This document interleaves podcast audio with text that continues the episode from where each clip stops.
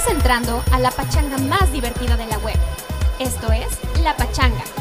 Queda con ustedes el DJ más pachanguero que hay, Israel Reyes, conocido en el bajo mundo como DJ Miura. Comenzamos.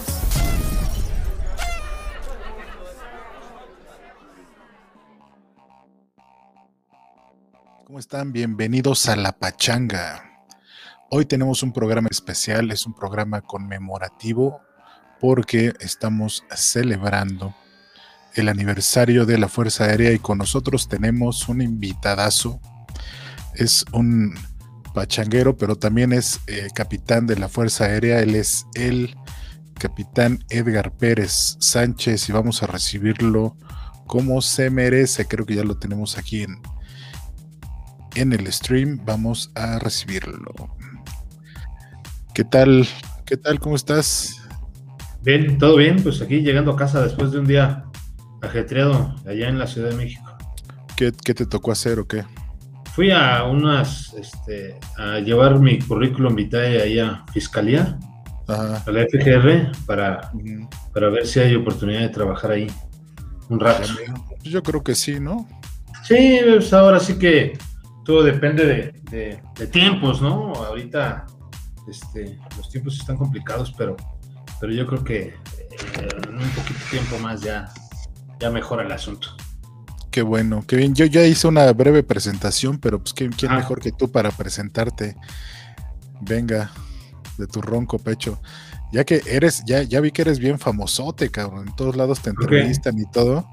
Ah, bueno, sí, sí, sí, tengo por ahí algunos, Te entrevista, te entrevista TV Azteca, te entrevista Televisa, te entrevista. Me faltaba, faltaba yo, güey. Exacto, exacto, sí. ¿Cómo estás? Alguien conocido. Sí, pues sí. Yo sí te voy a preguntar de todo, cabrón. Va, va, muy de bien. todo. Este programa se llama La Pachanga, así que la verdad es que no conozco muchos, muchos pilotos, y mucho menos que sean de la Fuerza Aérea, pero pues el, el, yo creo que de los más pachangueros eres tú, ¿no? Conoces al importante. Que es lo bueno. Eh, esa, es, esa, es, la onda. Me lo encuentro hasta en pedas en otros estados, cabrón. No mames. Imagínate. Exacto, imagínate. ¿Recuerdas esas de allá de, de, ¿Qué fue? En, en, en Eh, Tuxtla Gutiérrez. Así es, en Chiapas. En Chiapas, sí, sí, sí, sí. Qué, Muy bueno. sí. Oye, pues preséntate. Bueno, pues este, soy el capitán segundo de Fuerza Aérea, piloto aviador, retirado, Edgar Pérez Sánchez. Este, tengo 42 años a la fecha. Eh, me retiré de la Fuerza Aérea el día primero de agosto del 2019 y pues le serví a la patria este, 22 años, 11 meses, un día. Ándale. Eh, y, y, de servicio ininterrumpido. Eh, pertenecía a varias unidades de la Fuerza Aérea. Este, ingresé en el 97 eh, como cadete de la Escuela Militar de Aviación. Me gradué en el año 2000 y de ahí este, causé alta en el Escuadrón Aéreo 106 de Reconocimiento y Transporte en Ensenada, Baja California. Uh -huh. Ahí estuve siete años en, en operaciones antinarcotráfico en un, en un, escuadrón de reconocimiento. Y de ahí este, tuve la oportunidad de, de, causar alta aquí en el Valle de México, en Santa Lucía, la famosa Santa Lucía ahorita. Sí. En este, aquí en el Estado de México, en la base aérea militar número uno, y de ahí este, eh, pertenecía al Escuadrón Aéreo 301 en aviones de transporte mediano y después, este, después de también siete años con ellos, causé alta en el Escuadrón Aéreo 302, el Escuadrón de los Mamuts y de los Espartanos, en transportes medianos y pesados también. Ahí tuve la oportunidad de retirarme. Eh, ahorita estoy en esa transición de, de vivir el retiro, de, después de una vida completa en el medio militar, este, pues ambientarme al medio civil. No me está costando trabajo porque la verdad es muy a todo dar. Después de, de, tantos años en esto, es muy a todo dar ya ser civil. Bueno, no soy civil, soy militar retirado, pero sí. es muy, muy interesante este, volver a, a, a, tener más tiempo, más actividad con la familia, todo ese tipo de cosas. Y, pues y me imagino que y me imagino que ya no sientes ese pues se debe tener un súper compromiso aquí presente cuando estás este, metido en, pues sobre todo en, el ejército y fuerza aérea, ¿no?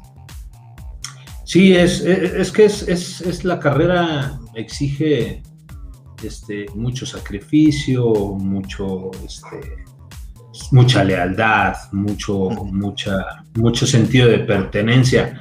Entonces, pues obviamente desde que ingresas ya debes de tenerlo, ya, ya debes de traer como ese chip de, que, de que vienes a hacer un servicio social, de que vienes a trabajar en pro del país, de la gente, de las instituciones, ¿no?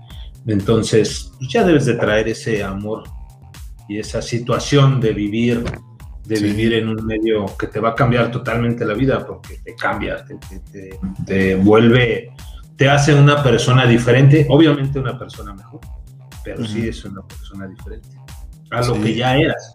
Los valores ya los traes de tu casa, ¿no? El, este, la educación, todo eso se dice en todos lados, lo traes desde la casa, desde las, las escuelas básicas. Obviamente lo que te enseñan en tu casa, ¿no? es lo que ya te viene, ya nada más te pulen, te, te, te, hacen una mejor persona. Pero ya lo traes. Exacto, sí, sí, obviamente viene, viene con, ahora sí que junto con pegado, y viene este, todo eso que viene, un, proceso de, del cambio de una persona civil a, una, a un militar y, a, a, una persona que, que entra a una institución a este, castrense, que pues, es realmente muy bonito, muy bonito. Yo lo recomendaría ampliamente. Yo te digo, viví ahorita más de la mitad de mi vida como militar y lo volvería a hacer. ¿eh? Yo me quedo, me quedo con todo lo bonito que aprendí, todo lo interesante y volvería a hacerlo sin problema. Claro, claro, pero no es para todos, ¿no? Yo creo que sí se necesita mucha vocación para, para aguantar, porque se tiene que aguantar mucho, ¿no? Cabe mencionar que yo conozco aquí al capitán desde el kinder, cabrón. Sí, sí, somos, somos verdaderos amigos desde hace muchos años. Me acuerdo, no, no mames, estaba, estaba chaparrito y estaba flaquito. Yo lo defendía de los abusadores y ahora, fíjense, por eso hay que portarse, por, eso hay que portarse bien con la gente.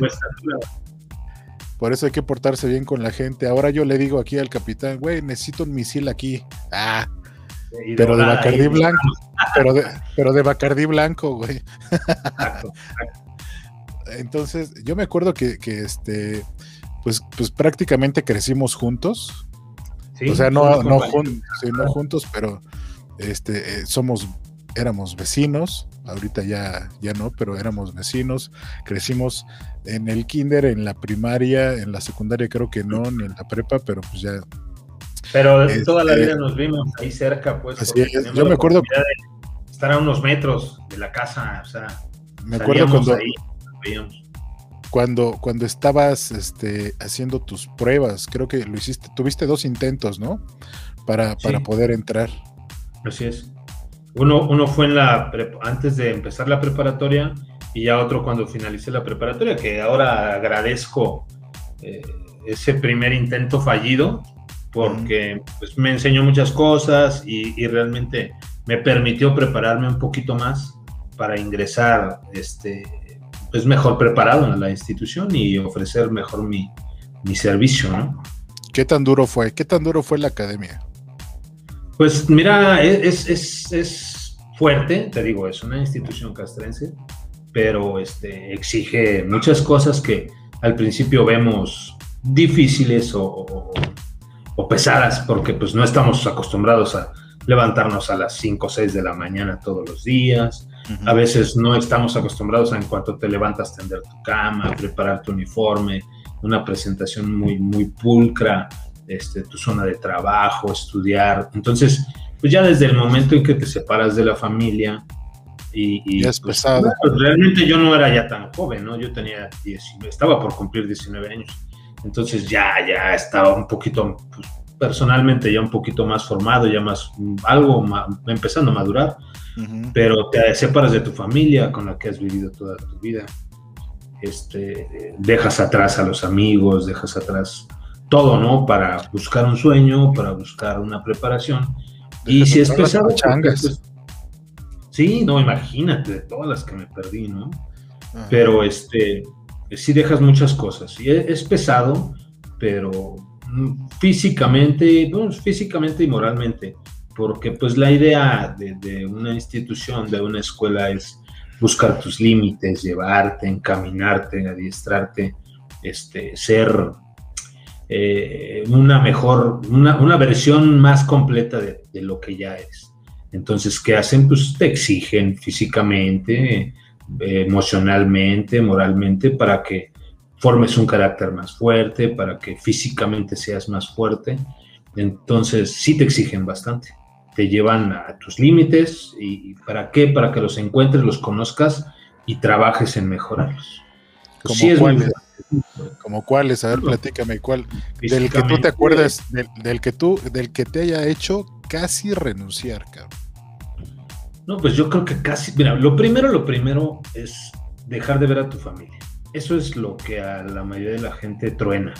Porque, pues bueno, la, no sé, yo siempre fui muy familiar, tú conoces a mi familia.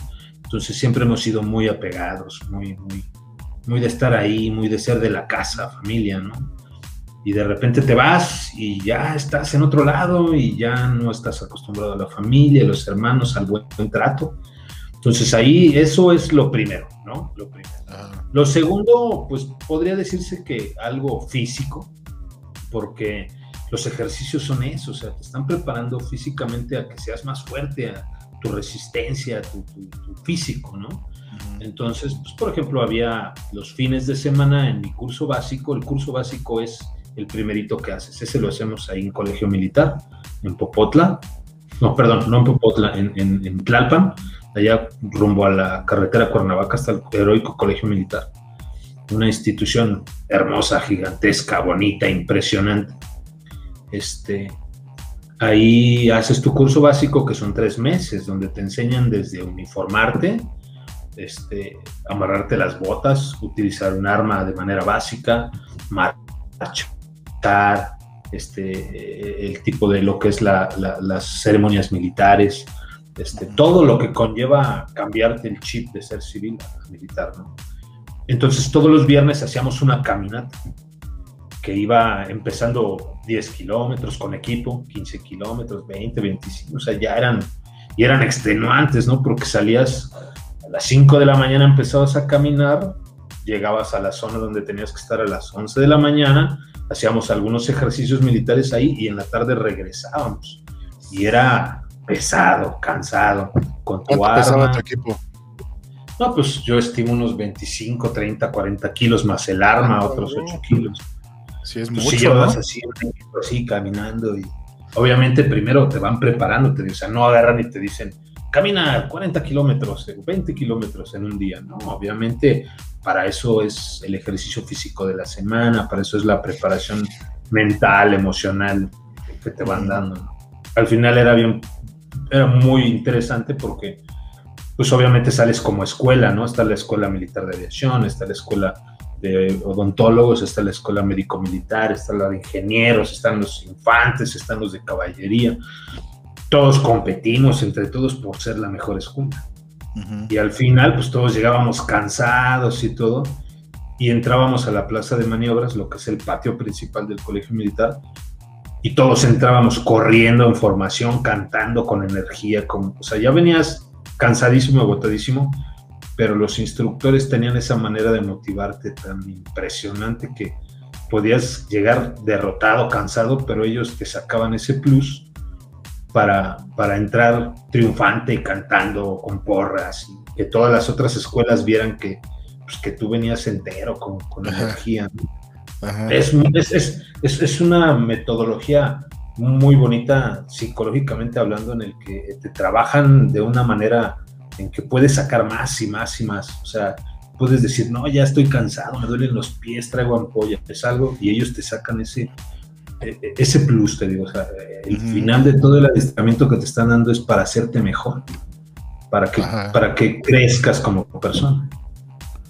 Entonces sí tenían, este, entiendo que por lo que me estás diciendo, que tenían el mismo entrenamiento las diferentes escuelas, Sí, ¿no? sí, La de aviación. Es, el, es el de todos, es el de ¿Cuál- el, el básico, el, el que haces de todos, o sea, de todos. ¿Y cuál es? ¿Y, y tenían, tenían algún pique? ¿Alguna escuela, por ejemplo, aviación? Sí, todas, todas las, todas las escuelas, o sea, desde, imagínate, desde la escuela de, de enfermeras que eran mujeres, Ajá. se ponían al tú por tú con, con infantes, con pilotos, con, con- con- todos, o sea, ahí no había de que, este, ay, no son mujeres, este, no, no, no, no vayan, a, no, no, no, ellas competían al par y, y lo hacían a veces mejor que nosotros, o sea, es, es algo bien interesante, porque al final de cuentas, bueno, obviamente cada quien va a tener su trabajo, su especialidad, ¿no? Pero en lo básico, en, en- en- en lo, en lo inicial, todos debemos de ser iguales. Entonces, nunca hubo así como... eh, La inclusión de la mujer en las Fuerzas Armadas siempre ha sido un tema muy interesante porque siempre lo hemos, lo, se ha valorado ese trabajo de la mujer y se le ha respetado y porque se lo han ganado, obviamente. O sea, ha sido así como te digo, al tú por tú con nosotros. O sea, no había como un, no, no, no, ellas son mujeres, no, no, no, no, al parejo. Al parejo. Debe ser fuerte, ¿no? Para, pues sobre todo para. Sí, sí. para. Sí, pues si uno como hombre este, lo sientes, lo, lo, lo vives, lo dices, ching, la mujer, y a veces eran más jóvenes que nosotros, ¿no? Qué, qué- qué- qué chingón. Y después del. Pues, ¿cuántos, cuántos años fue en el colegio militar? Pues son tres meses, son tres meses, tres meses y medio. Es Este, como pues entras- capacitación, capacitación Sí, y un propedéutico, ¿no? Es el pro- sí, es un propedéutico que podría manejarse en el medio civil. Y luego de ahí- CABI, curso de adiestramiento básico individual. Es que eh, eh, el adiestramiento viene en, en individual, el soldado como individuo. Ya después viene el soldado con armas, después ya viene como un pelotón, ya después como una compañía, después como un batallón. Pues lo primerito es lo básico, así como te digo, uniformarte, saludar, marchar, todo lo que es la, eh, todo lo que es el- la, la disciplina militar. Ya después de eso te vas a tu escuela a, a- especializarte, a hacer eso. Te hacen soldado como un ramo general y posterior de esos tres meses ya te vas a tu escuela. Este, ahorita creo que, si no me equivoco, ya son como cinco meses, o sea, un poquito más de tiempo. Están queriendo hacer como una inclusión mayor entre todos, porque al final pues se separan, ¿no? O sea, los médicos son los médicos, los ingenieros son ingenieros, o sea, cada quien su ramo, pero están queriendo otra vez como amalgamarnos a todos otra vez. Oye, y este, después entonces te vas a tu especialización de que, que viene siendo que el colegio del aire. El Colegio del Aire es, esa es la... Este, que estás tomando. Antes que es- nada, sa- salud. Agüita de, este, de tamarindo. Aguas locas. No, agüita de tamarindo. tamarindo. No, pues qué pasó. Hay que pegarle al agua loca. Sí, ah, sí, no. Ah, no. Bueno, no, es que ya estamos, ya vaya estamos, entrando, vaya ya estamos, entrando en ya calor, estamos viejitos, ¿eh? que vaya entrando en calor el asunto y ahorita. No, yo ahorita No. traigo una, traigo una gastritis mortal. Oye, yo también como sufro de eso, pero ah, es la edad, yo creo. Eh, La edad y los pinches shots, güey. Los no, shots. yo-. No, sí, yo ahora que empezó lo de la pandemia, sí me dio fuerte el estrés, aparte, entre otras cosas. Y pues ando medio, medio amolado, pero bueno, mientras siga caminando, todo está bien, ¿no? Como el pinche coche, mientras ande, en lo, que llegamos, en lo que llegamos al taller. Exacto. Entonces, en el, y en el colegio del aire igual, es, es chinga, chinga y chinga. Sí, fíjate que es una transición buena porque entras al colegio, al, al- al curso básico, ¿no? Al CABI. De ahí son tus tres meses, septiembre, bueno, este, septiembre, octubre, noviembre, y en diciembre estás llegando a tu, a, a tu escuela, ¿no? Entonces imagínate, llegas a tu escuela y ya te están esperando allá tus, tus antiguos, que les decimos nosotros, les llamamos avanzados, tu tercer Ajá. año. La Antes la escuela la ingresé novata, güey. tres años, y sí, los, los, los bravos de la escuela, los buenos. Ajá. Pues ya te están esperando así, casi, así de ahí vienen los primer año, para enseñarles, tratarlos bien y no, pues obviamente Sí, claro. sabes el tipo de, de De situación que se maneja así, ¿no? Entonces, ¿Cuál- es cuál- interesante. ¿Cuál fue la qué, qué- cuál fue lo más manchado de eso? No, no, pues las levantadas en la madrugada, hacer ejercicio. No, pero de, de las de las bienvenidas que les dan. No, sí son, son algo interesantes, sí. Sí, está- como que no es muy, Interesantes, güey. no es muy este de platicarse, sí es este. Pues obviamente, imagínate, ¿no? En el medio. Mm, son, tienen muchas ideas, güey, cosas que, cosas que, que, que yo en mi vida hubiera imaginado. O sea, Neta, imagínate, si en las universidades y en las prepas las pinches novatadas son a veces sí, manchadas, Pero obviamente imagínate. aquí ya va más así de, va más de del medio, ¿no? O sea, es, no sé, no dormir toda la noche de cabeza, bañándote con agua fría, cosas que realmente no es tan así como se pudiera ver en las películas, que no, ya ha- han cambiado mucho los tiempos. Este, todo el mundo dice en mis tiempos, en mis tiempos. Ha cambiado mucho, para bien. Este, yo creo que las novatadas no son para nadie agradables. Y este, y si no se saben llevar bien, uy, hay mucho problema. Entonces realmente también ese es un tema muy delicado, muy delicado. Sí, me imagino. Pero era la- al principio nada más o era, es una temporada en la que te traen a Todo el y- año. Todo Ah, el año. A pan Y se acabó el bolillo, güey. Todo el año. Me Digamos acuerdo que a, mucho, por ejemplo, a pan y riata. mucho, sí, güey. Me acuerdo mucho, por ejemplo, entrábamos a, a- a- a- a la zona de, de- al colegio, a los dormitorios, bueno, a, a los salones de clases. Y en los salones de clases, pues ya sabes, ¿no? Está el piso, el mosaico, todo así, ¿no? Y a los alrededores había, había unos mosaicos, todo era blanco, y había unos mosaicos de color negro grandes, ¿no? Cuadrados, este, que seguían así como una figura en el piso, ¿no? A la orilla, algo que para que se viera diferente en el piso. Pues nosotros no podíamos pisar los, los mosaicos blancos. Tú tenías que pasar corriendo por todos los negros y ver cómo le hacías para entrar a tu salón de clases. Ajá. Estaba prohibido que tú caminaras por lo blanco. ¿Y qué te pasaba si, pisa- si No, pisabas? pues, el- arresto, regaño, ejercicio. Ahí se maneja mucho el ejercicio para mantenerte pues, activo, ¿no? Pero pues ya después de 50 lagartijas y ya empiezas a sufrir un poquito los estragos, ¿no? O, o de correr todo el día, así. Es, es, es, es algo que al final de cuentas te ayuda, ¿eh? Porque como tú lo decías, yo era delgado, chaparrillo, entonces ahí pues empecé a trabajar un poquito más el, el físico. No digo que esté ya bien trabado, mamado, pero pues delgado ya no soy, obviamente, ¿no? No, y menos con el retiro, ya el cachetito ya empezó. a- No, no, ya, no, ya, ya, ya está. Es- debe ser natural, ya, es natural. Es, es un proceso natural, cabrón. Oye, Sí, este, a- ¿ustedes eh, también hacen ejercicios o conjuntos? ¿Ahí cómo se llama este, este asunto que hace la, el, el ejército de Estados Unidos con el ejército de México? Sí, sí, ah, pues, obviamente ¿También lo hacen? hay ejercicios sí, sí, hay, hay, hay programas de, de- pues obviamente todos los países del mundo se apoyan, se dan entrenamientos, este, hay, hay eh, convenios internacionales para darse adiestramientos, equipamiento, cosas de ese Ajá. tipo, sí, sí, se, se, se Hay- hacen. hay- eh, ¿Y cuál, y cuál este, sí se picudean también entre el ejército de Estados Unidos? Ah, claro. el- sí, sí, por ¿Cuáles, cuáles, cuáles viste tú que fueran Este, los más perrotes, güey? Ay, Los que dices, ay, cabrón, estos güeyes sí Eh, están- No, obviamente los americanos son, son, son pues, un ejército con mucho potencial económico, este, equipamiento, adiestramientos. Obviamente, pues, de, la región obviamente son los buenos, pero por ejemplo, este, rankeados a nivel mundial, tú puedes observar en Google cualquier ejército del mundo y los guatemaltecos están en un nivel muy bueno, los caibiles guatemaltecos Ah, tienen sí. un centro de adiestramiento, sí, no, son, son, son de los son de las fuerzas especiales más letales del mundo, ¿eh? No, El- mames, el- no me los caibiles con K. Mm.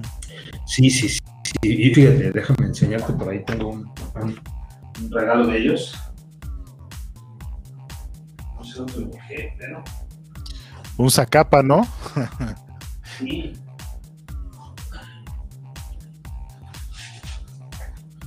Mira.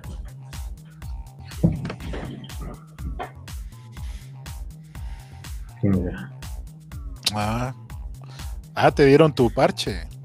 Sí, fui a un, a un este, ah, bueno, obviamente es un regalo, fui a un, a un, este, a un, un congreso, exactamente ahí en su centro de adiestramiento, conocí a, a muchos, este, oficiales y generales de ahí. De hecho, este me lo regaló un general. Este me lo regaló un general así.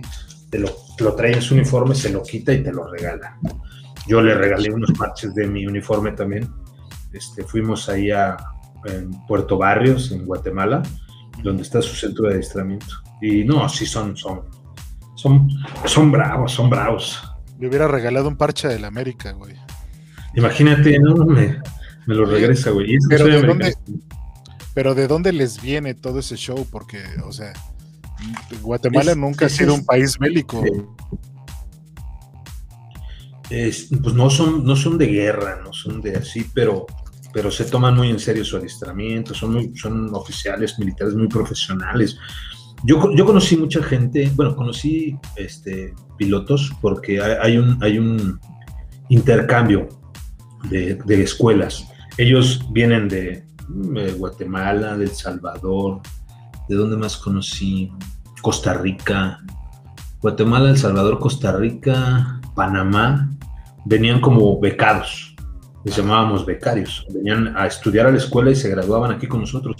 Tengo entendido que también la escuela médico-militar y por ahí, ahí te digo, hay muchos convenios internacionales en los cuales se apoyan las instituciones, ellos mandan gente, nosotros mandamos gente y, se adiestran con nosotros. Entonces yo los conocí, pues, obviamente pues, muy profesionales, muy, pero no había tenido esa oportunidad de trabajar directamente con ellos.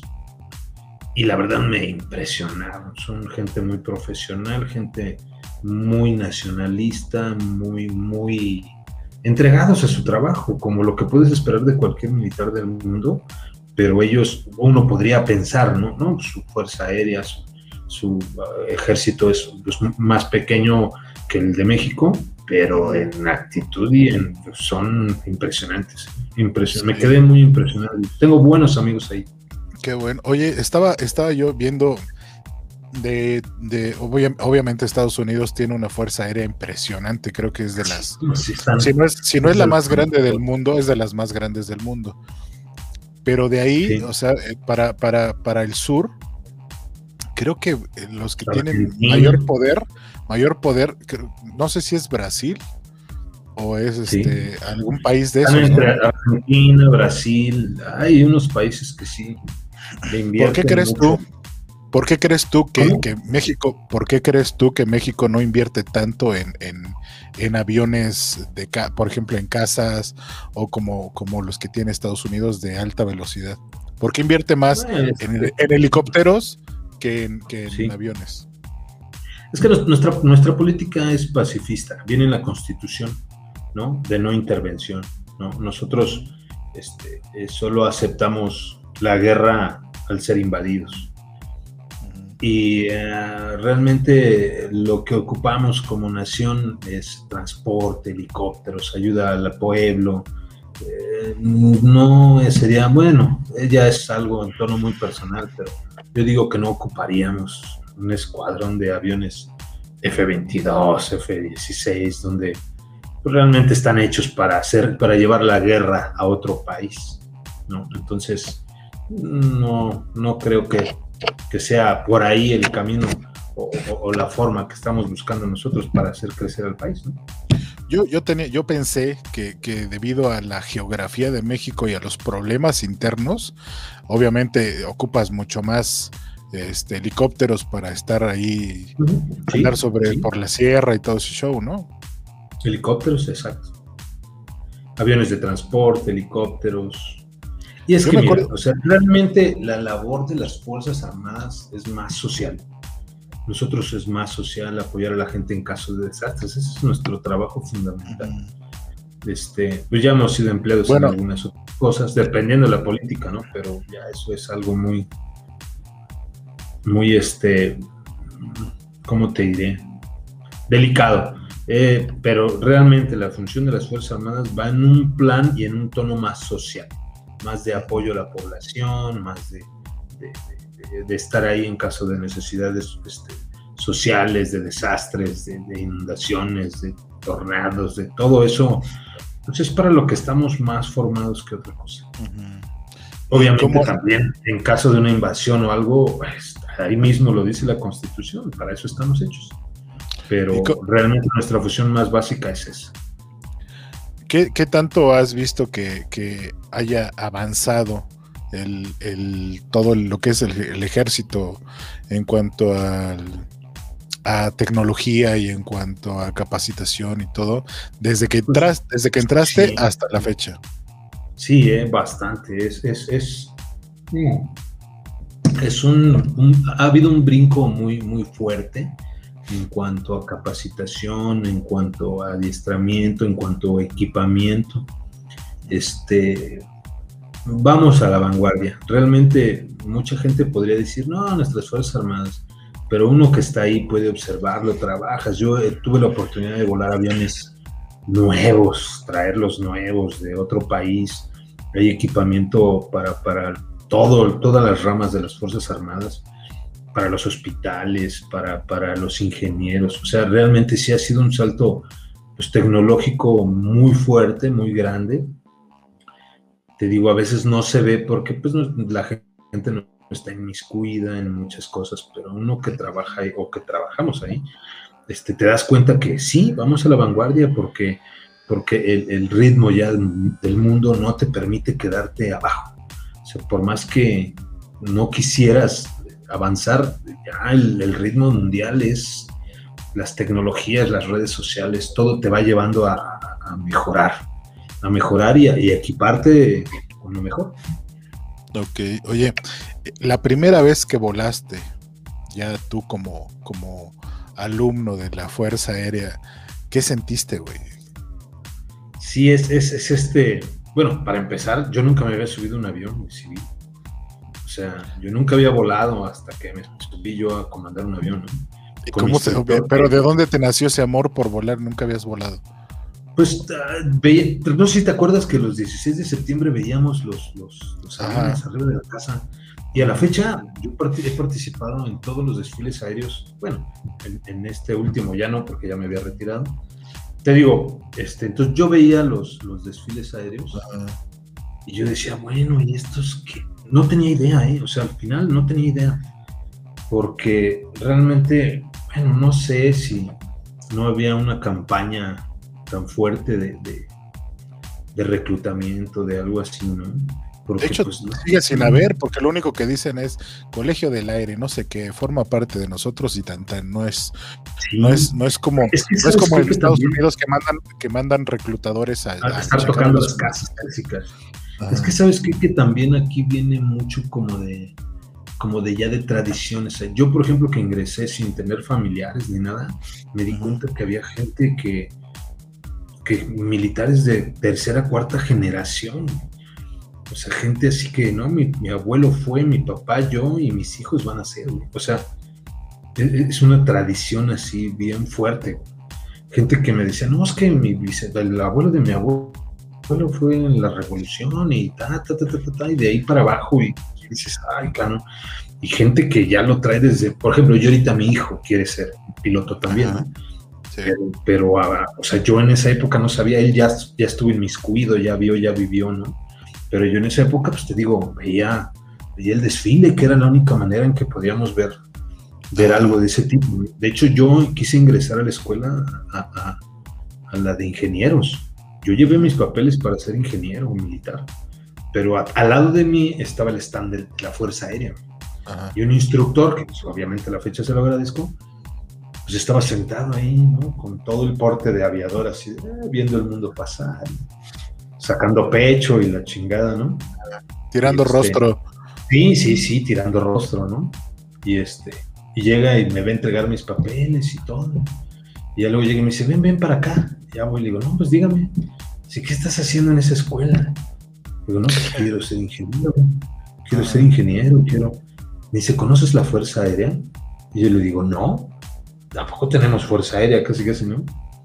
dice, sí, mira, y ya agarra, pues obviamente te estoy hablando de 96, 97, y agarra una televisión y mete un VHS, todavía las televisiones integradas, ¿no? Un VHS, lo veo y no sé si era Betamax o VHS, ¿no? Lo mete y empiezan ahí las imágenes de los desfiles y los aviones, y yo así de, ay, no, no, espérame, sí me interesa. Y aquí cómo está el asunto, a ver, ya me dice, a ver, ¿qué promedio tienes de prepa? No, pues tal. Y esto y lo, Ah, ingresas, tienes el perfil y casi, casi tú pareces piloto, ya te vi, mira. no, pues uno todo soñado, ¿no? Obviamente, pues metí mis papeles, fui casi, casi le regresé, le quité mis papeles a los de ingenieros y, no, no, no, yo voy a entrar acá, ¿no? Ya, lo entregué y pues ahora sí que 23 años, 22 años y después aquí estoy, agradecido por, por esa por esa chispa de ese instructor de decir, a ver, ven para acá, ¿qué estás haciendo allá? ¿no? Entonces, este, llega, llega ese día, el día que, te vas a subir al. que los entrenan en un Cessna, me dijiste, ¿no? E, e, e, es un parecido a un Cessna, eh, se llama Maule MXT, es un avión un poco más sencillo. Más sencillo. ¿Que el Cessna? sí, es más sencillo que el Cessna. Ah, cabrón, ¿y cómo es eso? ¿Es un bocho con alas o qué pedo? Es muy parecido al Cessna, nada más que, por ejemplo, el Cessna tiene un fuselado, un fuselado este, metálico este avión tiene un, fuselado de tela endopada, se llama. O sea, ah, es, tú lo tocas y parece como una lona. más fuerte, más robusta, más así, pero, pero es, se llama tela endopada, o sea, no es un fuselado metálico. Pero tiene armazón de metal. Es, casi el mismo tamaño del Cessna y el mismo modelo del Cessna, muy parecido al Cessna. Pero sí tiene armazón de metal y todo el show. Sí, tiene su armazón de metal, pero te digo, ya lo demás es, es con la tela es endopada.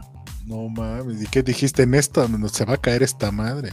Sí, no, pues, pues, obviamente que con todo el desconocimiento que te da, más bien con toda la confianza que te da el desconocimiento, pues ahí vas, ¿no?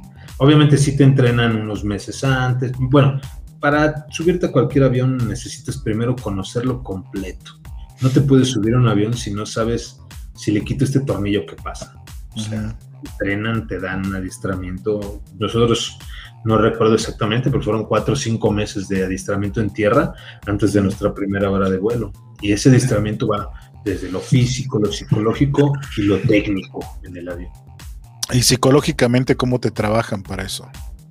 Pues confianza, que no te dé miedo, que, que, que este, eh, te empiezan a trabajar tu confianza personal en que lo puedes hacer, en que el instructor te va moldeando de cierta manera para que así, es que no es lo mismo como subirte a manejar un carro, obviamente. O sea, eh, El, precio es diferente, el riesgo es diferente. Entonces el mismo instructor te va trabajando desde tierra, te va, nosotros llamamos cabina en tierra, lo que son los simuladores de vuelo.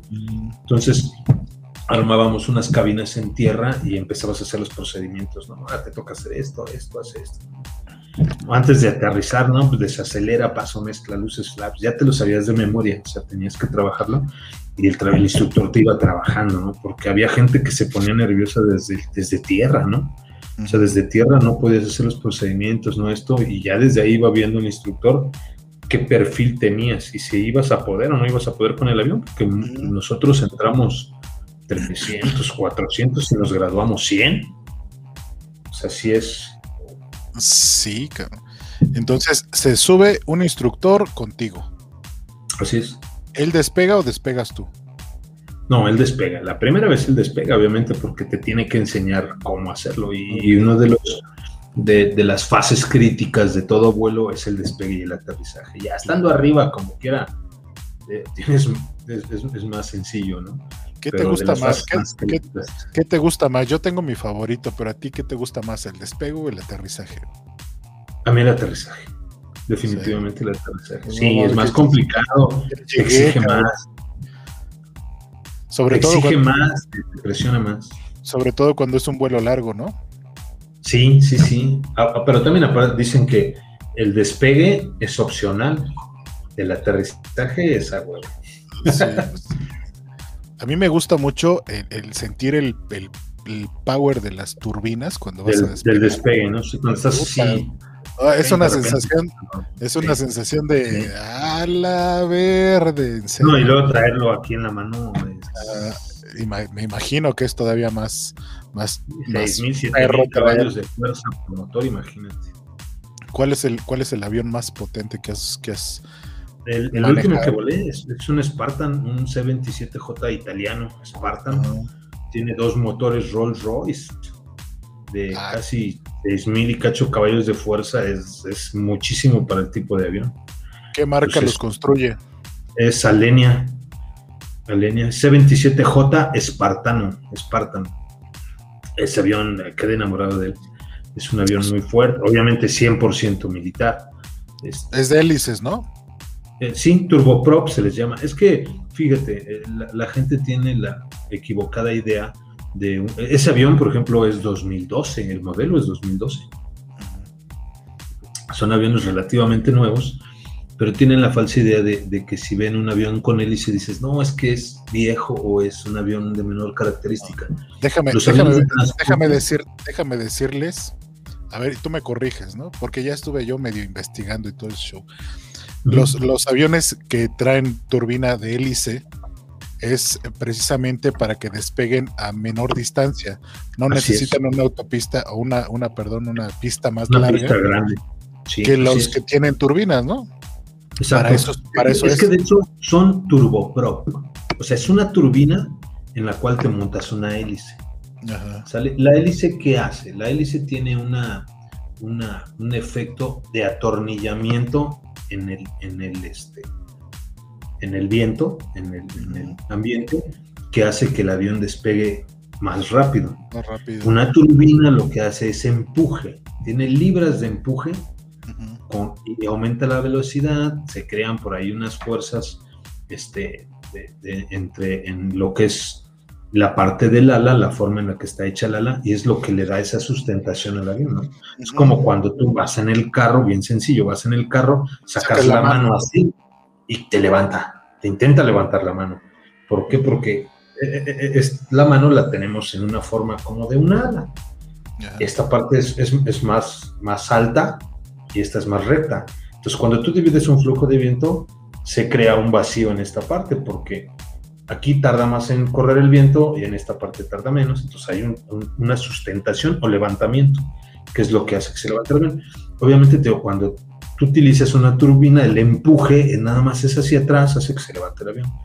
Cuando tú tienes una hélice o un turboprop, una, una, hélice, atornillas el viento o la hélice y hace que se levante más rápido puedes despegar con mayor peso en pistas cortas y también aterrizar. Un avión comercial necesita una pistísima como la de la Ciudad de México y, un Hércules que pesa lo mismo que un avión comercial despega en una tercera parte que lo haría uno de turbina. Fíjate. Para eso es, por eso los aviones de carga son de hélice. Ok. Bueno. Obviamente, ya en el aire, una turbina es más rápida que una de hélice. Ok. Y en cuanto a, vuelos largos, puede, puede tener, aunque no sea tan largo, digo, aunque no sea tan rápido, puede eh, recorrer igual distancias que la turbina. Sí, e, e, eso, eso depende del combustible que traiga a bordo. Obviamente, si eres más rápido, vas a volar más, más, este, más, lejos. Distancia y en menos tiempo. Entonces, pero por ejemplo, eh, tu primer, tu primer vuelo, entonces, nos quedamos en que era un avión así de tela, Te subes. Sí, tela, muy pequeñito. ¿Y qué pasó? Pues me tu primer vuelo. ¿Sí? Sí, fíjate, bien, muy chingón porque yo tuve un instructor para los tres años de escuela, que era bien raro, o sea, del mismo. Obviamente sí tuve por ahí algunos cambios en ciertos tiempos porque mi instructor se había comisionado a algún lado, lo cambiaban a algún lado y no me podía dar todas las fases, pero en realidad solo tuve un instructor que me graduó, o sea, y, todos era un instructor por año. Había veces que les cambiaban dos instructores por año y yo tuve el mismo y la verdad es que era muy paciente, muy buen instructor, muy, muy este, profesional y me sacó, pues, me graduó de la escuela y hace algunos años ese instructor lo cambiaron de la escuela de aviación y seguía volando por allá por Ensenada. Y un día fui yo a llevar a los cadetes de la escuela de aviación a, sus últimas prácticas y yo llevaba a su equipo en un avión de transporte y los iba siguiendo, ellos iban haciendo sus prácticas en otros aviones más pequeños y yo los iba siguiendo con equipo y cosas así que necesitaran, ¿no? Como los pits voladores, ¿no? Yo llevaba todo su equipo. Entonces llegamos allá y platicando con el instructor me, me dice, eh, a él yo le, siempre le he dicho instructor porque él sabe que fue mi instructor. Y no, instructor, sí, no, ya, saludos, ¿cómo está? Ya platicando ahí con los cadetes, él les dice, no, dice, es que yo tuve un alumno que lo gradué, en el, o sea, en los tres años estuve con él, y lo ando buscando, no sé quién es, no me acuerdo, ya lo volteaba y le digo, oiga, pues sí soy yo. O sea, yo voy con ustedes los tres años. Dice, ¿Y no, se acordaba en tres años? Sí, y nos llevamos de mucho tiempo porque él viene muy seguido a los desfiles y todo eso. Y yo aquí lo veía y lo que se le ofrezca, instructor, está mi carro, mi casa, lo que necesite. Y siempre nos llevamos muy a todo dar con, ya es una persona más grande, ¿no? Pues era mi instructor cuando yo era cadete. Y este, pero me dice, ¿a poco eres tú? Le digo, sí, le digo, o sea, yo estuve primer año, segundo año y tercer año con usted. Entonces me dice, no, es que nada más un alumno tuve así, porque es muy raro que, que te toque esa suerte, ¿no? Y a mí me tocó y la verdad es que me ayudó mucho, me ayudó mucho, mucho, mucho. Y después, después, ¿qué? este, ya estando en el aire, ¿te soltó el avión? O... Sí, sí, pues em, es que vas por maniobras, ¿no? O sea, por ejemplo, la primera maniobra en todos los aviones se llama familiarización. ¿Sale? Te enseñan cómo se usan los controles, si subes, si bajas, si aceleras, desaceleras. Obviamente tú ya sabes qué va a suceder, pero te lo prueban físicamente. Sí, o sea, tú, tú todo eso ya lo viviste en el simulador. Sí, y lo ves en tierra en manuales y manuales y manuales. Pero este, te, te, enseñan físicamente lo que hace el avión. Obviamente la primera hora es la relax, ¿no? La primera hora es así, te digo, familiarización, mira, se vuela así, se hace esto, es lo que quieras, sube, baja, comunícate, todo, ¿no? Y ya te enseña, te dice, así se va a aterrizar, el avión hace esto, esto, esto. Obviamente todos son procedimientos, son checklists, son, son técnicas, son todo ya, ya lo traes estudiado, ya nada más lo vas a poner en práctica, porque es pues, lo mismo que nos decían muchos instructores, ¿a qué vienes si no vienes preparado? La nación te está prestando una aeronave que vale tantos millones de pesos, la hora de vuelo vale tanto, el combustible, para que lo vengas a desaprovechar, obviamente no era opción. Entonces ya deberías de llevar todo memorizado bien, bien, bien para llegar y aprovechar esa hora ya nada más llegas como a comprobar lo que, lo que viste. todo lo que ya sabes lo que se supone debes de saber ya. Y sí, la mayoría de la gente, o sea, no es una opción ir a perder el tiempo ahí, no es, una por, por, por, el, por el, por la, la naturaleza de la, del colegio que es castrense, que es militar, me imagino que te enseñaron maniobras que normalmente no les enseñan a los pilotos comerciales, ¿no? Sí, sí, pues la formación, la acrobacía, eh, este, ¿Como cuáles? Ametrallamiento, bombardeo, formación, te la formación para, para desfiles aéreos está prohibida para los civiles. En la reglamentación civil aeronáutica está prohibida para los ¿Cómo, civiles. ¿Cómo logran eso? Porque yo veo que, que, es tan perfecta la formación. O sea, no tienen algún, no tienen algún este no sé, algún sistema que por radar automáticamente se coloque el avión? O sea, ¿ustedes manualmente se tienen que colocar a, la distancia? Sí, es manual. O seas cabrón. Y, y, tienes referencias. Yo fíjate, he sido instructor de formación. Bueno, te digo, en, el desfile, en los últimos, pues del 2007 empezaron, si no me equivoco, 2000, no, 2008 empezaron otra vez los desfiles. Todos los he volado. Bueno, uno no lo volé porque andaba en un curso en el extranjero que fue en el 2015, si no me equivoco, y otro fue este, este año que no volé. Todos los demás los volé y en los últimos 5 o 6 fui líder de formación de la aviación de transporte. Yo era líder y tenías que practicar con tus elementos de que te forman aquí pegadito, así pegadito. Estamos hablando de que vamos a 250, 300 kilómetros por hora y el otro avión va aquí pegado, ¿no? Y de repente haces una maniobra de, de virar y él te tiene que seguir, Y tú debes de confiar en que el elemento que va formándote a un lado no te va a pegar. Entonces sí es algo... Por eso hay mucha hermandad entre nosotros, porque sabes que estás poniendo tu vida en las manos de otro camarada. Porque, pues, ¿qué pasó en el accidente del desfile? Pues, chocaron aviones en vuelo y, pues, fue un error, ¿no? Este, entonces, es, es importante tener esa confianza, pero por eso practicamos y practicamos y, te lo juro que es una práctica muy intensa y hay muchas cosas que no se ven, ¿no? Como por ejemplo, ustedes ven y que pasamos los aviones así, ¿no? Ay, qué bonito se vio la formación, pero nosotros tenemos que pasar en un tiempo y en un segundo exacto, no tenemos margen de error, porque atrás de nosotros viene otra formación. Y adelante de nosotros va otra formación. Entonces, aparte de que vamos exactamente y se ve bonita y la precisión y exactamente por el lugar donde debes de pasar arriba del zócalo o ciertas cuadras de este lado del zócalo, debes de pasar en un momento exacto. O sea, todavía le metemos más, más. Pero eso no lo ven, ¿no? Porque a la gente no le dicen, y a los 12 horas, a las 2 horas de que salió el presidente al presidium, con 30 segundos vas a pasar tú. Y a las 2 horas con 31 minutos, otra forma. O sea, es, es bien exacta. Y llegamos a un grado de perfección de 3, 4 segundos de error. Y todavía cuando tenemos esos 3, 4 segundos de error, nos lo reprochamos nosotros mismos. O sea, un error de 3 segundos a 300 kilómetros por hora con 10 aviones. Imagínate. Es, es, es, decimos nosotros, después de 3 segundos ya es este, vanidad. Vanidad. Oye, este, ¿Y cuánto tiempo entrenan para, para poder llegar a ese, a, ese, a ese extremo de perfección? Toda la vida estás practicando. O sea, cuando no estás, o sea, cuando no estás volando misiones, estás practicando. Y, no sé, hay veces que hacemos para el 16 de septiembre unos 15 vuelos previos de práctica.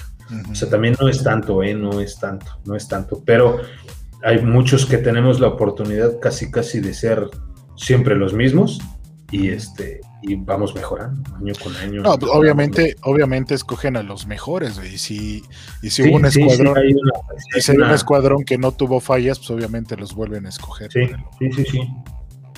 Salud. Mandan a traer gente de todo el país, de todo el país donde tenemos pilotos y este se hacen las prácticas y obviamente cada comandante de escuadrón manda sus mejores elementos. Y hay, hay, hay como, como en la película de Top Gun, hay algún güey que digan, ay, ese es el, ese es el máster de masters. Hay leyendas. es, en tu, es en tu rubro, o sea, helicópteristas, este, aviones de reconocimiento, de pelea, que siempre hay, hay, hay gente que son los que resaltan, o sea, son los que, o sea, por ejemplo, o, que cada año ves, güey, o que cada año ves de líder, los líderes de formación siempre son los gallos, ¿no? Y, este, y siempre ves, ¿no? Y de repente pues, te sientes bien o, te sientes cómodo porque, por ejemplo, ves la formación de los peleadores, ¿no? De, los aviones de combate o los aviones más tácticos que tenemos. Ves al líder de formación y tú lo ves y dices, ay, es el jefe tal o el capitán tal, ya lo conoces, sabes que hace excelente su trabajo y sabes que todo va a salir bien porque él va al mando. Entonces siempre es así como que dices, ah, los líderes de formación son los buenos. Cuando se empezó a poner de moda esto de los espectáculos aéreos, había algunos pilotos que venían a hacer unas maniobras impresionantes, muy bonitas, porque pues, son instructores de la escuela de aviación que se la pasan haciendo piruetas toda la vida y hacían unos espectáculos chingoncísimos, buenísimos. Qué chingón. Como este, hace ratito hablabas de las misiones. ¿Tienes por ahí alguna misión que se pueda contar? Digo, obviamente hay misiones ultra, ultra super secretas que no se pueden contar, güey. Pero alguna, alguna, misión que se salga un poquito de lo ultra super secreto que nos puedas contar, que digas, esta misión estuvo perra. Pues sí, es, eh, ahora sí que sí participé en muchas cosas muy interesantes. Una de las, de las que más me gustan, este, el, avión, el anterior avión que volaba yo antes, igual es un avión de transporte, un avión español, un Casa 295, es para 70 pasajeros. Este es un avión pues, multipropósito, puedes hacer ambulancia aérea, salto de paracaidistas, carga, pasajeros, muchas cosas. Un avión nuevo también, 2010.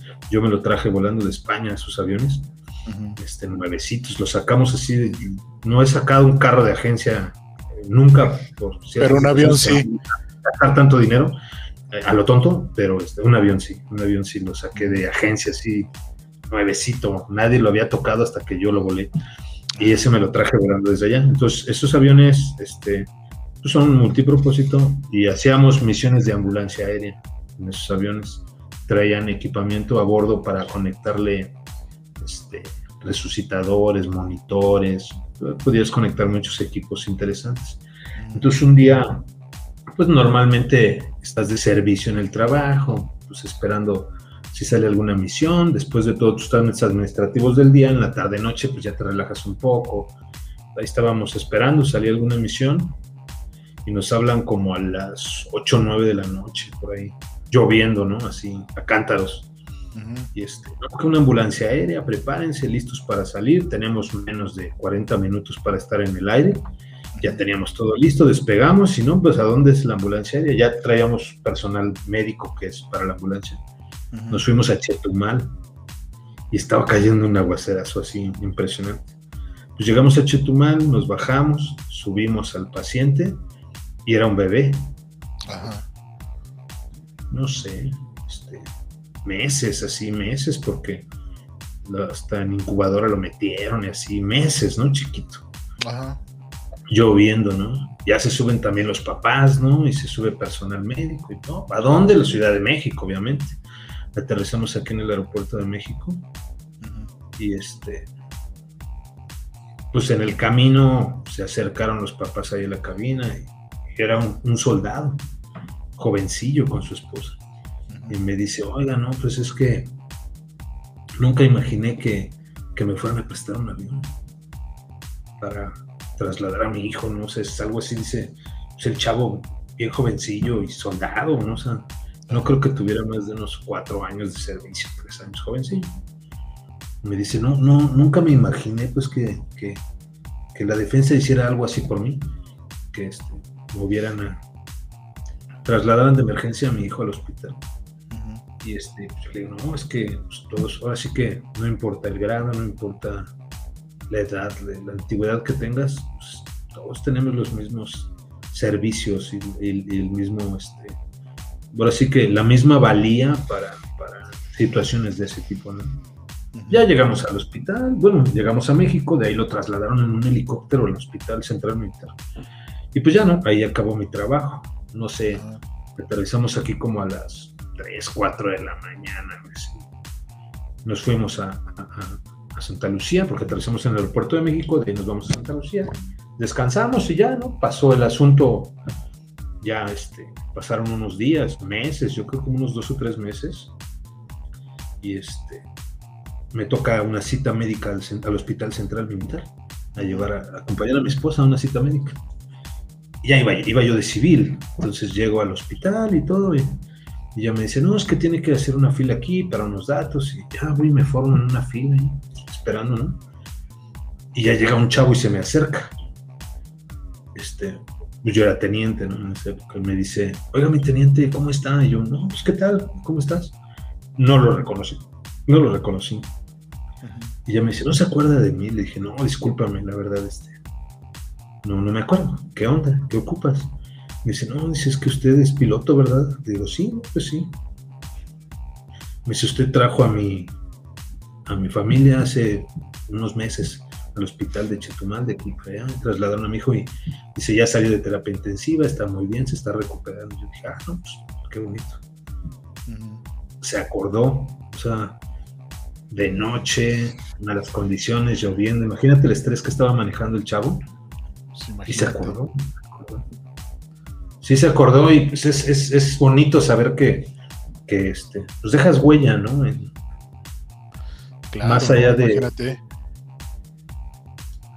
Más allá de, mucho otro tipo de misiones que pudieras pensar de, no, salvé, al mundo de un misil, ¿no? Este, luché contra miles de soldados y cosas así. Estas son las misiones que valen la pena. No, pero así se va, así es como se va modificando y cambiando el mundo y se va mejorando, ¿no? Con ese tipo de acciones, poco a poco, ¿no? Poquito a poco. y, te digo, y así muchas, ¿no? Por ejemplo, cuando pasó lo del, lo del, lo del huracán de, de Los Cabos, La Paz, todo eso por ahí. Igual estaba yo volando el mismo avión, este, pega el huracán este, por allá y empezamos a aplicar el plan de N3, ayuda a población civil, y ahí vamos, ¿no? Llegamos ahí a, este, Los Cabos y empezamos a evacuar gente. O sea, lo primero era evacuar gente porque estaba la ciudad destrozada, no había insumos médicos, no había comida, no había, entonces era evacuar gente, ¿no? Obviamente los, de los primeros que quieren salir de ahí son los turistas, porque la gente que vive ahí dice, no, ¿cómo voy a abandonar mi casa? Déjenme ver qué onda. Entonces empezamos a evacuar gente a México, Guadalajara y a Mazatlán. Entonces en uno de esos vuelos me toca evacuar este, este, un, ahora sí que un contingente de extranjeros, pues, Los Cabos, La Paz, mucho extranjero. Entonces ya empezamos a evacuarlos de noche, lloviendo, no, no, horrible, ¿no? También. Este, hicimos un montón de vuelos, de viajes. Los evacuamos a Mazatlán y otros a Guadalajara. Y ya igual pasa el, pasa el tiempo, ya te hablo de como un año, dos años. Un día hicimos un ejercicio conjunto con, con, el Colegio de Guerra de los Estados Unidos, el War College. Este, hicimos unas prácticas en una base aérea que tenemos en Chihuahua. Y, este, y ese día pues, nos dan a nosotros la misión de ir por estos militares a Chihuahua y moverlos a la base aérea esta Y ya llegamos y pues es protocolo de nosotros, este, cuando suben los pasajeros, pues está la tripulación en la entrada, subiendo y, todo, ¿no? Aparte iban, iban altos mandos, ¿no? Coroneles, generales. Y en eso se para un coronel y me ve y me dice, oye, Dice, tú estuviste evacuando gente en Los Cabos, en tal año, en el huracán. Eh". No, pues sí, mi coronel, ¿por qué? Y ya le grita a otro soldado, a un, latino. Le grita, oye, ven, ven, ven, este, sargento tal. No, pues ordéneme, mi coronel. ¿Te acuerdas de él? de él y... No, sí, ellos evacuaron. Y estaban de vacaciones con sus familias en Los Cabos. Y los evacuamos a, Mazatlán y ya de ellos volaron a Estados Unidos. Y me dice, no lo puedo creer, éramos exactamente la misma tripulación. Obviamente no hay tantas tripulaciones, pero me dice, no, muchas gracias, estamos muy agradecidos con ustedes. Este. Pero tengo la gente se acuerda, estamos hablando de, habían pasado, no sé, dos años, y la gente se acuerda. O sea, hay cosas que en las que dejas huella más allá de muchas otras que pudieras decir. Claro. Este, esas son las que, las que es que dejas huella con la gente. ¿Hay algún vuelo en el que hayas dicho, no mames, que de este pinche vuelo no voy a salir? ¿Algún vuelo que se te haya complicado mucho?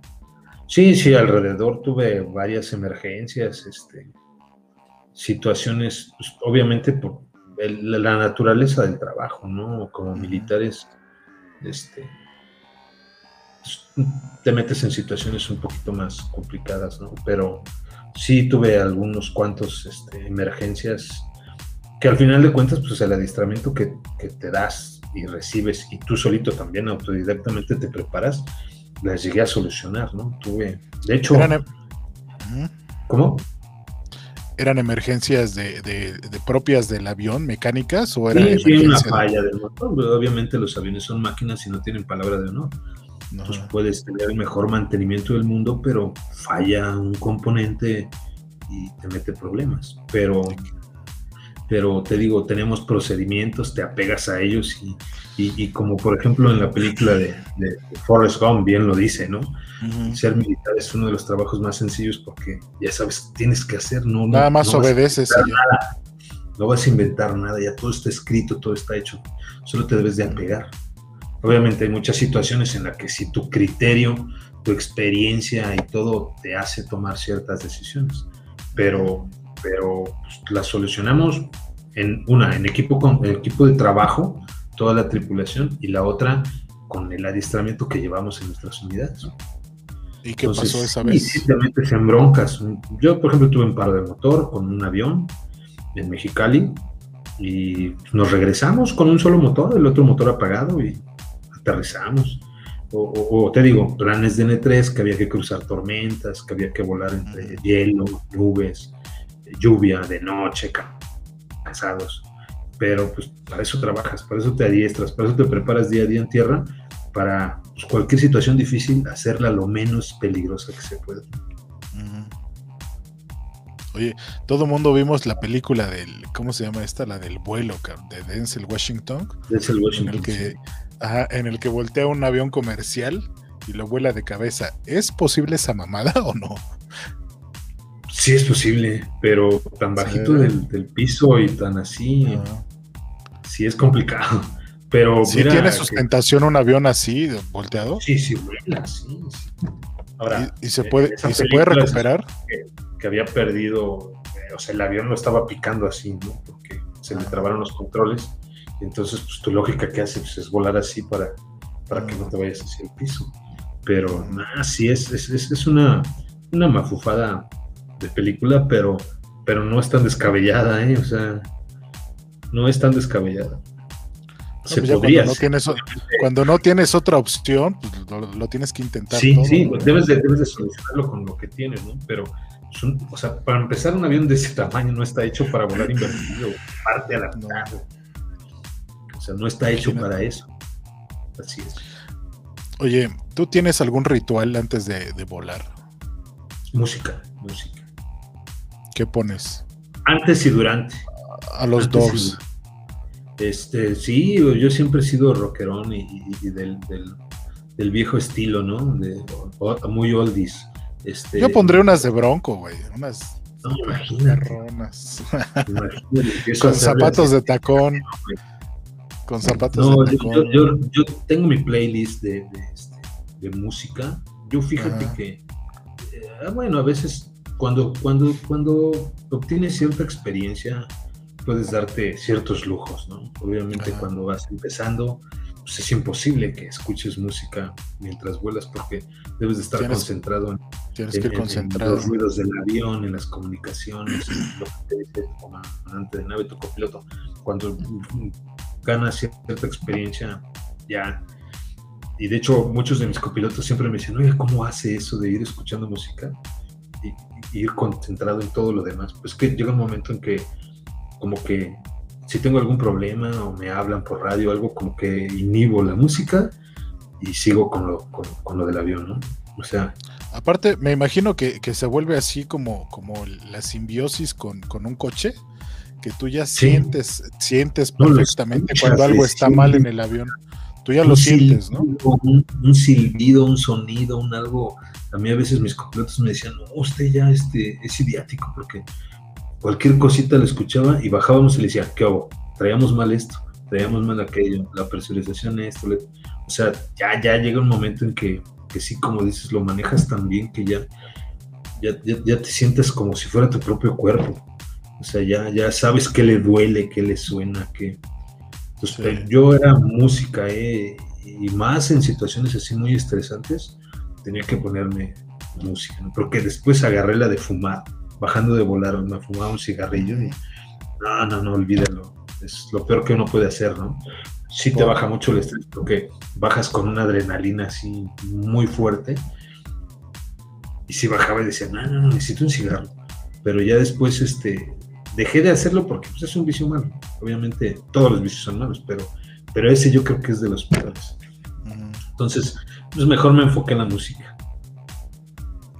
¿Qué oyes? Pues, por ejemplo, escuchaba algo de Led Zeppelin, de Doors, de Rolling Stone. Rock clásico es lo tuyo. Sí, de clasicón así. Y este, ah.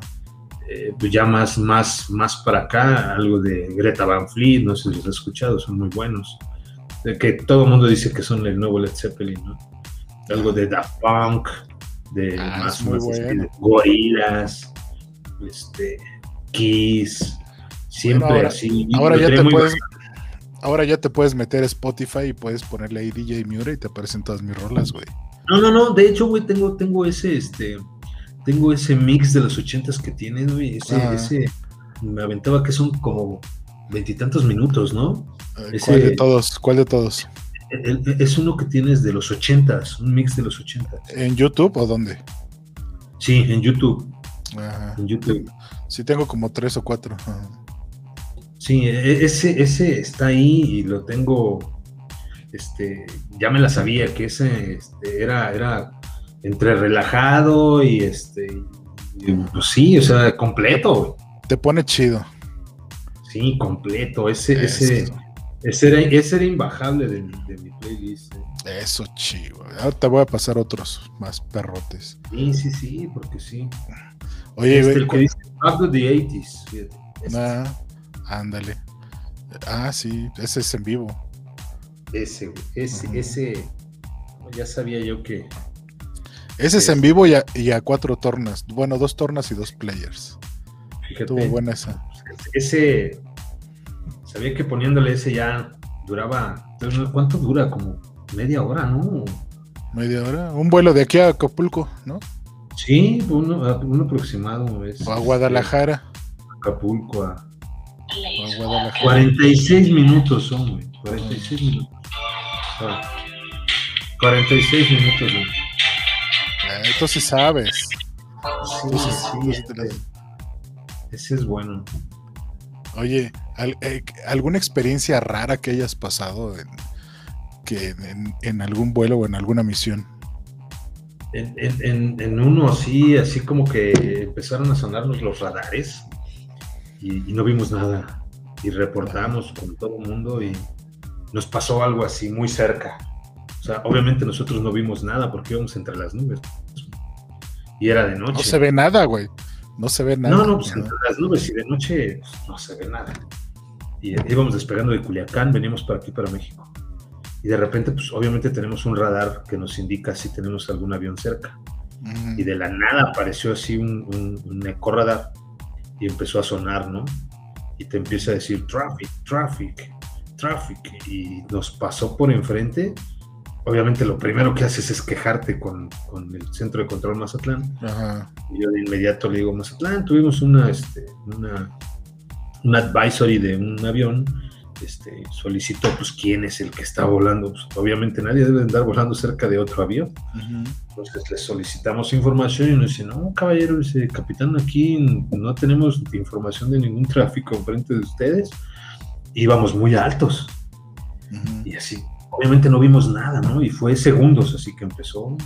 Y nunca nos había fallado el equipo, nunca nos volvió a dar lata. Entonces, Es muy Sí, difícil pues, que falle, ¿no? Sí, sí puede llegar a fallar, pero no una falla de ese tipo. O sea, falla de que se apaga, ya no dé indicación, pero no que te dé una indicación así de tan real, ¿no? Sí, y ya mi no, copiloto pues, y yo nos quedamos viendo así como diciendo, pues, no sé, este, hay que hablarle al Lozano. No es que Pero pues si no viste nada. Pero si viste algo o no por ahí. viste nada.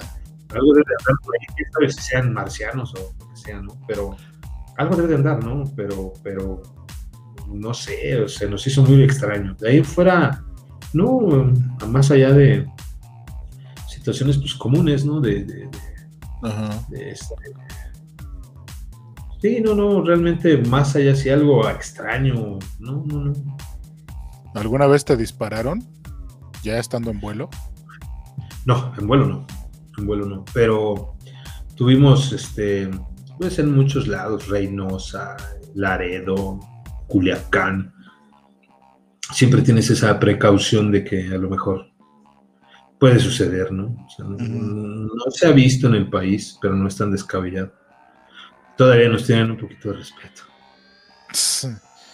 No, saben que si desatan el poder del Estado contra ellos, ni cómo, güey. ¿no? Sí, sí, es. Pero nunca falta, nunca falta el malacopa. El aventado. El malacopa y el aventado. Sí. Uh, Oye, bueno, ahorita ya. tiempo- Ujú. Hubo un tiempo que, que, este, aventaban luces láser a las cabinas de los aviones del- de- de- antes de aterrizar en la Ciudad de México. Estuvo muy sonado, con unos láseres muy potentes de color verde. En las noches se ponían y te apuntaban. Y como obviamente el circuito para aterrizar en la Ciudad de México ya es muy conocido, ahí por la zona del World Trade Center se ponían con un pinche láser y te echaban el, te, alumbraban en la cara. Ah, Y lo aventaban en la cara. Sí, Qué poca era muy, madre. muy común. Hace unos cuatro años o cinco años. por ahí, esa es, esa es- esa mi parte, esa es una de mis partes favoritas antes del aterrizaje, cuando están dándole la vuelta, que se, Sí, para que se llegar pasas- le dan la vuelta World exactamente en el World Trade Center. Ajá. Sí. Me gusta mucho llegar a la Ciudad de México, se ve poca madre. sí, es, es impresionante. Eh, eh, yo fíjate que es lo que más me gustaba volar de noche. Volar de noche. Había un poquito menos de tráfico, la atmósfera está más estable y disfrutas. ¿eh? Sí, sí.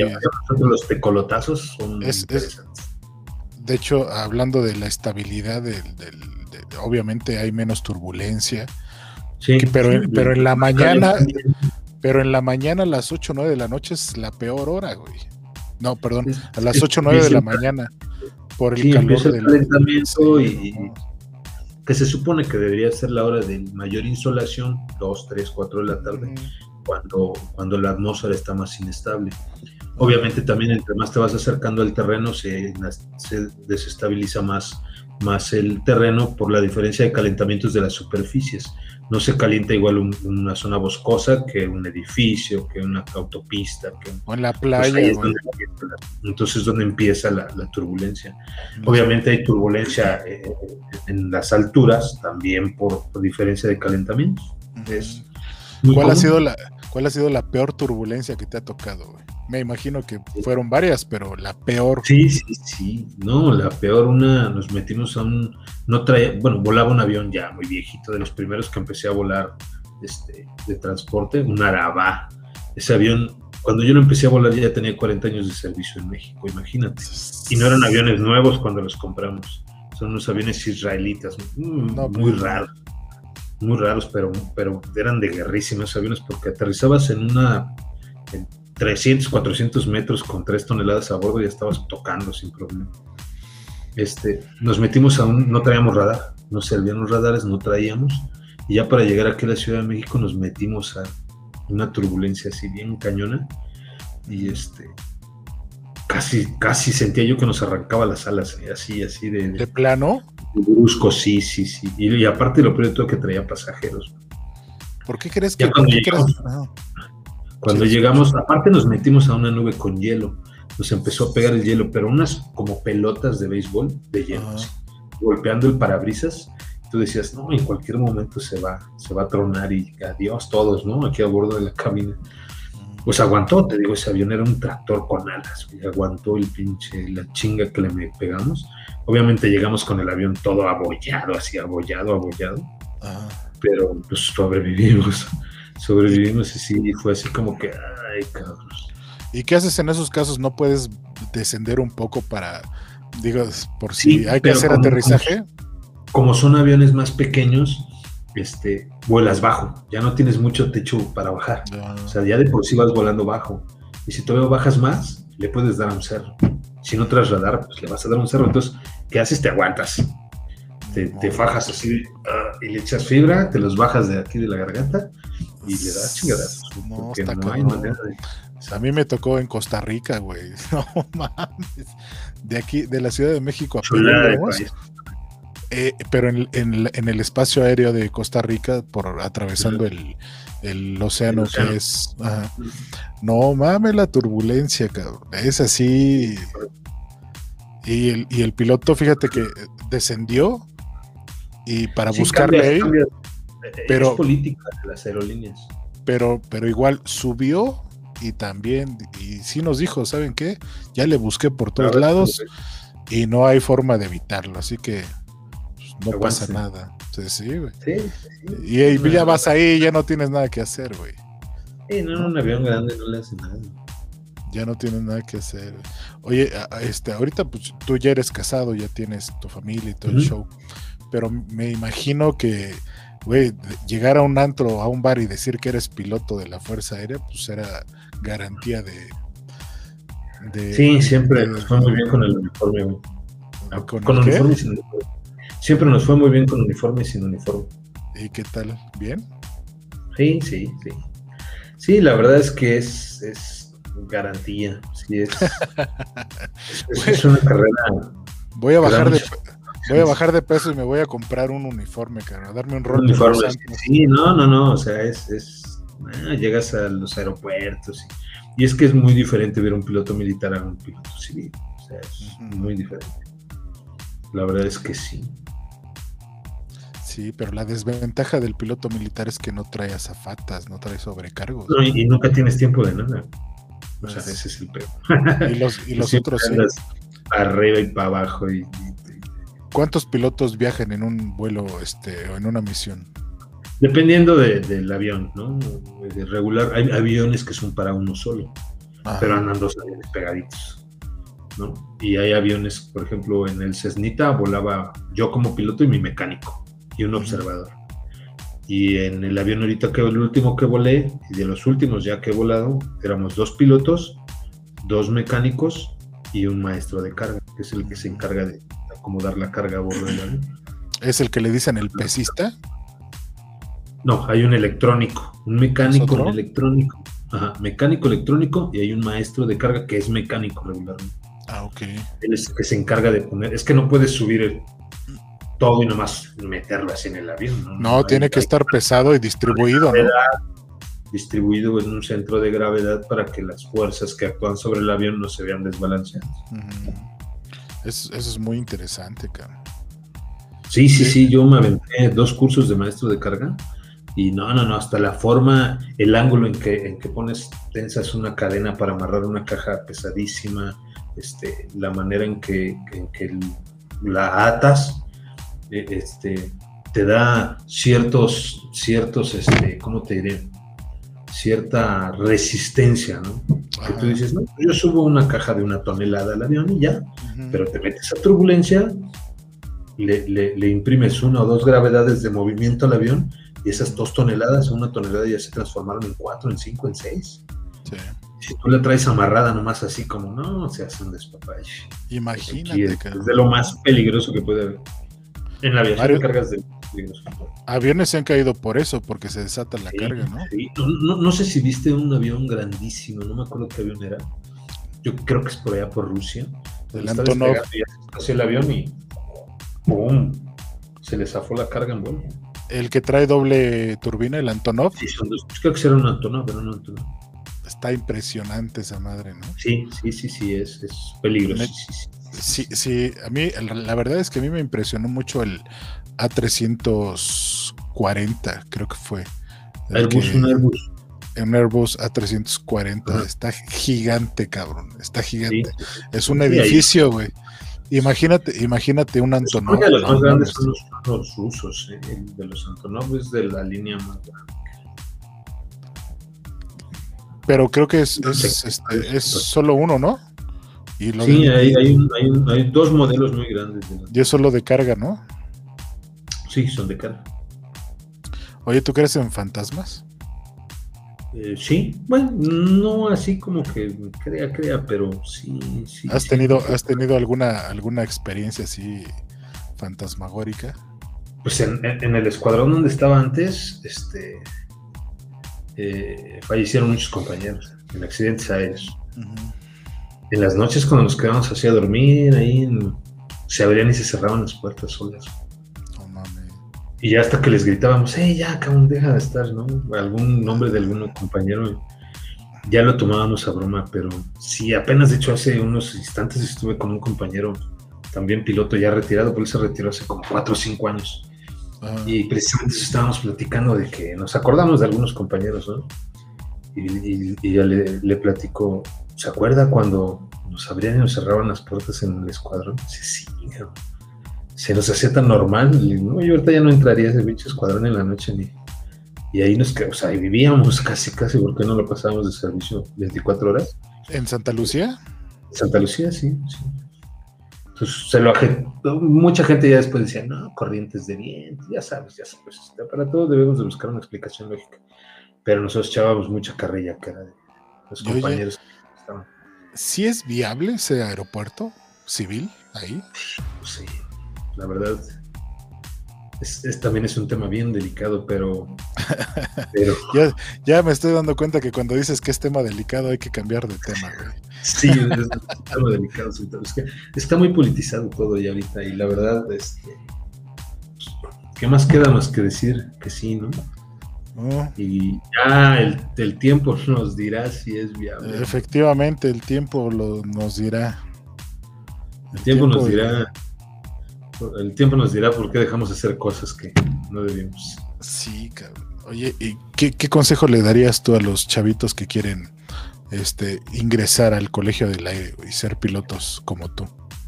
Que se preparen y, que le intenten las veces que sean necesarias. O sea, no es a la primera vez le pegas. Yo tuve la suerte de, de a la escuela de aviación, la primera vez que lo intenté, entré, ¿no? En la otra vez no pude entrar porque iba a entrar de mecánico, imagínate, era, estaba más joven, tenía que, no podía entrar a la de pilotos porque tenía que tener la prepa. Y yo ya estaba de terco, ¿no? Entonces, este, pues que se preparen y realmente que es, es todas, todas las carreras del, ahora sí que del, este, existentes en, el medio militar son excelentes. ¿Por qué? Porque te proporcionan una educación integral, una educación gratuita, porque la universidad es becado, es gratuita. Te ofrecen tu carrera, te ofrecen, eh, sales, de, sales de la escuela, ya tienes trabajo, estabilidad familiar, seguro social, de las mejores prestaciones. Y, aparte una institución de renombre, de, como lo decíamos hace rato, o sea, puedes conocer mil médicos, mil doctores, mil, mil, pero militares son otra cosa. sí te da un estatus muy diferente. ¿Por qué? Porque la institución así lo ha hecho por cientos de años, no sé ya cuántos años Ahorita vamos a cumplir 106 años de la Fuerza Aérea, el día de mañana precisamente, mañana, el día de la Fuerza Aérea. Entonces, imagínate lo que ha crecido como institución, eh, tanto el ejército como la fuerza del ejército es más viejo que nosotros, obviamente, pero este, te ofrecen, no, de verdad es, es, es una oportunidad muy, muy buena que la deben de tomar. Ahorita hay mucho auge, ¿eh? hay mucho auge, los jóvenes están tomando la carrera de las armas como una opción muy viable, pero no está de más que, que, que, que hagamos esa promoción porque es muy buena carrera. La verdad, te digo, yo tengo 22 años, 23 años casi que le sirvió el país y si me volvieran a pedir otros 20 los hago ¿eh? sin problema. Nada más que obviamente todos tenemos un proceso, todos tenemos un tiempo. Yo sentí que el mío ya había llegado, que había que buscar otras opciones, pero yo sigo perteneciendo a la Fuerza Aérea toda mi vida. No, y además es un orgullo, ¿no? Pertenecer a una institución tan, tan, tan querida. Es, yo creo que aparte de, los, este, ¿cómo se llaman?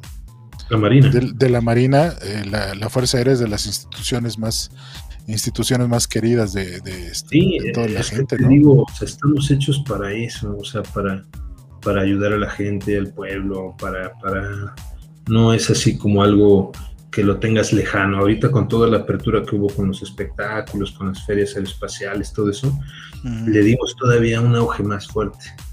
Sí, este, no, no, no, que la gente no tenga esa falsa percepción de que no, no, es este, todo es secreto, no se acerque, ¿no? No, no, no, los aviones son de la nación, son del país, son de todos los mexicanos. Entonces, ahí están. Estén uno. Sí, ¿no? Para dar una vuelta a Acapulco. Ah, sí. Cancún. Playa del Carmen. Ah, Playa del, Playa del Crimen. Por cierto, sí, ya se volvió Playa del Crimen, güey. Sí, no, ya está bien pesado. Pero el país completo, hermano. Ahora que. Ah, me imagino que. Ahora que he estado este, de gira con, los de la fiesta del siglo, estado, donde, estado donde nos paramos, ahí, en lugar de ya nada más si llegas preguntas, ¿y aquí quién es el bueno, güey? Sí, sí. en todos, todos lados ya está rudo. Está pesado ya, donde quiera. Pero es un tema difícil también. sí, es que todas las opiniones son, híjole. Y a veces dar una opinión específica de una situación en el país ya es. Ya sabes, tú más que nada ahorita que estás en este medio, se reciben buenas críticas, malas, y hay gente para todo, ¿eh? que a veces no entendemos en qué país viven. Sí, no, bueno, ni ellos saben en qué país viven. Exacto. Pero bueno. Pues hermano, ya estamos en la recta final del programa. Muchas gracias por haber eh, accedido a hacer este programa especial de, del 106 aniversario de la Fuerza Aérea. Y este, es muy interesante todo lo que nos cuentas, es muy interesante verlo desde el punto de vista de alguien que está metido. Hay, hay pocos pilotos de la Fuerza Aérea, creo yo, ¿no? Entonces Sí, es muy difícil. un pequeño. es muy difícil que, que la gente conozca mucho de eso y es muy interesante. Es súper interesante. Hemos platicado nosotros así en, en corto y, y al calor de las cheves. Eh, otras Claro. cosas, otras situaciones todavía más interesantes que obviamente no se pueden contar aquí. Pero es muy, muy interesante y te agradezco mucho que hayas, este, que nos hayas regalado este tiempo. Gracias por participar. Y este, pues síguele echando ganas ahora que te, te vas a meter al, a, la, a la Procuraduría, ¿no? Esperemos a la aviación civil, la aviación civil, si hay. O sea, si hay- siempre hay nuevas aventuras y hay nuevos este, retos. Yo creo que te va a ir muy bien porque, pues ya sabes, a la gente buena siempre le va bien. Sí, esperemos ahora sí que eh, pues, seguir trabajando. Realmente te digo, aquí nos, nos prepararon, nos, nos adiestraron para trabajar y ahora sí que donde sea, llevar lo que sabemos, la experiencia, ponerla de manifiesto en, en ya sea en las aerolíneas, en la de carga, en donde sea. La cosa es trabajar y seguir, seguir buscando nuevos retos, nuevos horizontes. Está bien. ¿Algo más que quieras agregar, amigo? No, pues nada, es un gusto, ya sabes, y este, aquí andamos. eh, siempre es, es agradable platicar contigo. Este, Gracias, ojalá, como dices, otra vez convivamos, otra vez que tengamos esa chance de, de tomarnos una, unas frías por ahí. No, ¿sabes qué? Nos podemos tomar un, un, un Ensure, güey, porque ya a esta edad ya... Sí, ya nos hace daño el pinche estómago. eh, Un Ensure. Sí, un- bueno, vemos, Velox. que nada más que, que- que como todo mundo dice, deja que pase la pandemia. Este, y sí, nos damos un tiempecito para, para hacernos, echarnos una carnita asada y, y unas, unas cervezas, ¿no? Para platicar. Eso. Hace falta, hace falta. Pues ya estás. Pues muchas gracias por tu tiempo, güey, otra vez. No, pues ahí está. Vamos a despedir el programa. No, no ponemos tus redes porque no tienes redes sociales. Este, por la secrecía de la institución, obviamente. Si Exacto. quieren, si quieren localizarlo, busquen en los videos en YouTube. Ahí sale, ya es famoso, Ahí mi amigo. Ya sale en entrevistas y todo el rollo. Próximamente en TV Notas también va a salir. Dale, ándale. Sí, sí, me meto en broncas con, con la señora. Sí, no, no. Pues muchas gracias por haber estado en este programa. Suscríbanse al, suscríbanse a- al canal, póngale, dile clic a la campanita y todo el show que se debe de hacer. Ahí los esperamos la próxima semana con otro invitadazo como el de hoy. Vamos a seguir subiendo este tipo de contenido que está muy interesante. Espero que les haya gustado y nos vemos. Bye. ¡Oh, qué buena música! Él es DJ Miura, un DJ marca Acme. Se acabó la pachanga del día de hoy. Los esperamos la próxima semana con más fiestas para todos ustedes. Esto fue La Pachanga. Hasta la próxima.